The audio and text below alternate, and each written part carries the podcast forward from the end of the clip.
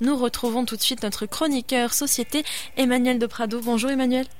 Bonjour Chloé. Comment ça va aujourd'hui? Ça va super bien toi? Ça va, je te remercie. Est-ce Donc aujourd'hui, tu voulais me parler des deepfakes. Ben oui, puis euh, justement, ben, on a vraiment un bon exemple au Québec de deepfake ou hypertrucage. Et c'est vraiment euh, un, moyen qui prend de l'ampleur depuis quelques années. Et on se rappelle de la publicité faite par l'Auto-Québec où on voyait eh bien Bernard de Rome lors de son jeune temps en action à travers des caméras d'aujourd'hui. Euh, c'est vraiment un procédé très impressionnant et intéressant, mais qui apporte évidemment son lot de questionnements. Et euh, eh bien, c'est quoi l'hypertrucage? Eh bien, c'est une technologie qui permet de superposer des fichiers audio, mais aussi vidéo, sur une vidéo qui existe déjà. Donc, on peut prendre l'exemple d'un changement de visage d'une personne dans une vidéo ou d'un changement audio qui fait dire des choses à une personne qu'il n'a jamais dites. Et là vient aussi beaucoup de, problèmes, notamment au niveau politique. Et euh, ça crée en quelque sorte des moments qui n'ont jamais existé.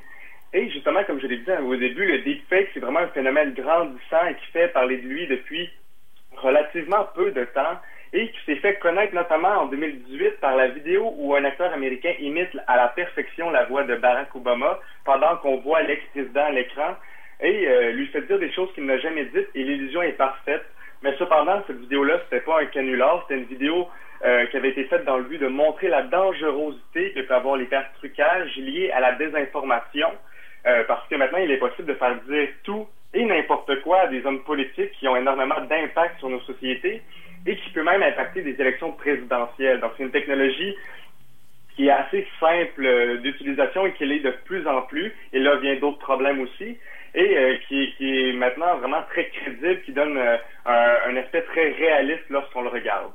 Euh, et justement, ben, c'est une technologie qui est vraiment très accessible et à portée de main de tous et sous différentes formes par le biais d'applications ou qui échangent par exemple notre visage avec celui d'une autre personne aussi présente à l'écran donc des face swap, ça s'appelle, et c'est très d'utilisation et le réalisme de la chose est déconcertant face à la facilité avec laquelle bien on peut l'utiliser.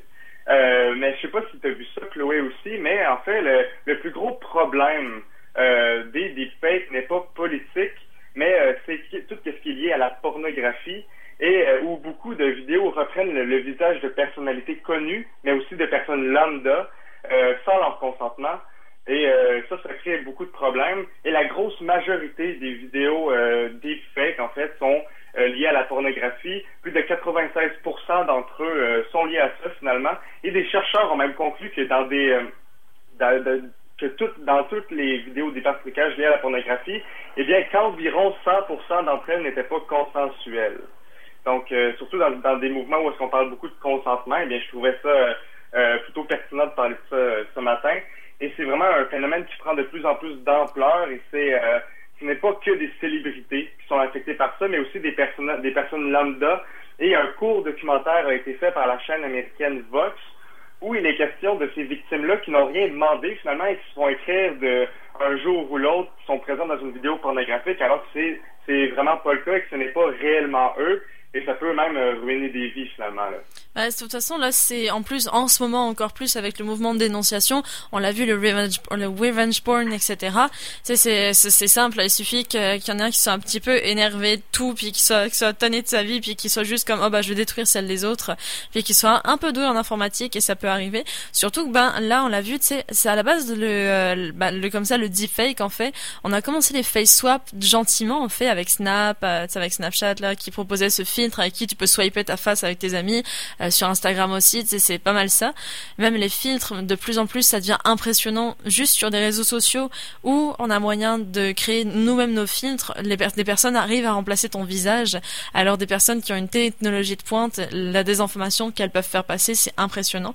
Surtout, surtout si ce sont des vidéos qui deviennent virales et qui font juste passer en fait dans les feeds Facebook, Twitter, euh, Instagram. Et on, on le sait, on fait l'information maintenant qui passe sous nos mains sur notre téléphone, eh ben on juste on tu sais comme on défile, on défile, on défile. Puis euh, il y a comme si c'est pas scandaleux, ben on va pas chercher. En fait, la plupart des, la plupart du temps, on va pas chercher à comprendre ce qu'il y a derrière. Là, il faut tout remettre en question maintenant en fait, tout le monde qui nous entoure, toute notre réalité.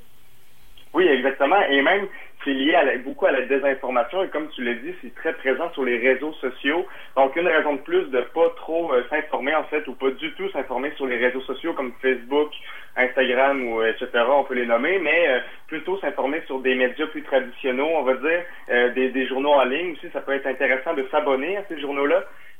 puis ça peut nous éviter aussi de, de, tomber dans le panneau de plusieurs vidéos comme ça virales. Et donc, euh, comme tu l'as dit aussi, c'est vraiment de plus en plus facile d'accès. N'importe qui qui a un téléphone intelligent peut euh, utiliser ce genre de, de, technologie. Et même des, des, applications permettent aussi, j'ai oublié de noter le nom, mais une application en particulier euh, chinoise qui permet de changer son visage avec celui d'un acteur présent dans un film. Et c'est vraiment, il y a plusieurs vidéos de ça qui existent sur le net maintenant.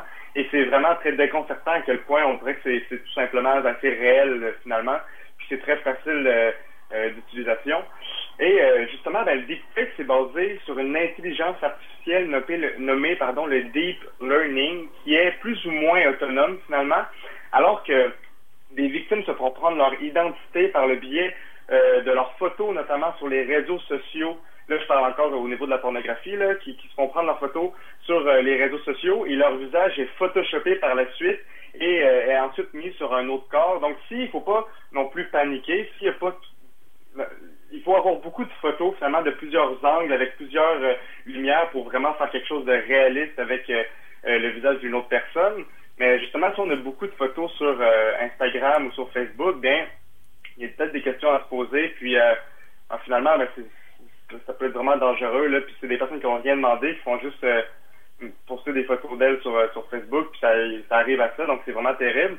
Puis, comme je l'ai dit, c'est la majorité des cas, c'est lié à la pornographie. Donc, c'est vraiment c'est quelque chose qu'on parle pas tant que ça non plus. On parle beaucoup plus du, niveau politique. Il faut en parler, mais aussi ce côté-là qu'il faut parler beaucoup. Et il y a vraiment un, véritable marché qui s'est formé autour de ce type d'hyper-trucage.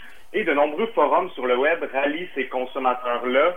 Et il y a des demandes de, célébrités en particulier. Il y en a qui paient pour ça. Euh, mais aussi euh, pour des personnes qu'un individu connaît personnellement. Et là, là c'est vraiment un réel problème. Et des sites bannissent ces forums-là, mais il y en a d'autres qui poussent ailleurs. Donc, c'est comme euh, c'est une, espèce de calamité un peu. Et euh, dans une période où l'on parle beaucoup de consentement, ben, je crois justement qu'il est important de parler de ce genre de pratique-là, qui met à un autre plan la notion de consentement aussi avec la technologie et qui peut nous remettre en doute certaines utilisations finalement aussi de la technologie. Là. c'est certain. Puis euh, c'est juste en fait, ça paraît malade comme ça, mais euh, un peu en fait à la manière des, un peu à la manière des, des, maladies là qui évoluent selon nos anticorps. Et eh ben ça, le deepfake, euh, ce modèle en tout cas évolue euh, il devient de plus en plus résistant à tel point qu'il devient presque indétectable en fait. Donc même même en fait des, des, des personnes qui ont une technologie à la pointe de la dernière mode, euh, bah, des fois auront de la misère en fait à détecter, à faire détecter par un algorithme euh, un, la différence entre un, entre une vraie vidéo et un deepfake. Et c'est ça moi qui me fait peur, c'est parce qu'à un moment donné on va être comme, on va donner à des robots parce qu'on va pas, on va plus avoir le temps puisque les vidéos deepfake vont être partout sur internet. Donc donc on va juste confier ça à un robot, sauf que même si le robot est perdu, qu'est-ce qu'on fait? Oui, ben c'est ça. Donc a vraiment des consentements aussi liés au futur et ça grandit très rapidement. Mais il y a aussi des belles choses qu'on peut faire avec le deepfake, notamment, comme j'en ai parlé au début, la, belle publicité de l'Auto-Québec. Euh, c'est vraiment très impressionnant et aussi qui permet au public de mieux connaître cette technologie-là. Mais il faut aussi beaucoup faire de la prévention, finalement, euh, liée à cette technologie-là. Donc, je crois qu'il y a des bons, mais je crois qu'il faut beaucoup regarder le mauvais aussi et faire attention à, à ce qui va se passer dans le futur. Exactement. Bah écoute Emmanuel, je te remercie beaucoup de nous avoir parlé de ça parce que je trouve que c'est un sujet super intéressant puis euh, c'est toujours à creuser et en fait ça remet en plus encore plus en question notre mode de consommation de l'information. Donc toujours en fait, on le rappelle, en fait un peu la manière de la Covid-19, protégez-vous contre la désinformation en vérifiant, en regardant la source et en, juste en recontextualisant la chose euh, euh, en recontextualisant la chose en fait dans ce qu'elle peut avoir de vrai, dans ce qu'elle peut avoir de faux. Enfin bref, n'hésitez pas à, sans devenir paranoïaque, tout remettre en question. C'est très bien dit. Écoute, je te remercie beaucoup Emmanuel, ça m'a fait plaisir de collaborer avec toi. Passe une très belle journée. À toi aussi Chloé, bonne journée. Bye bye.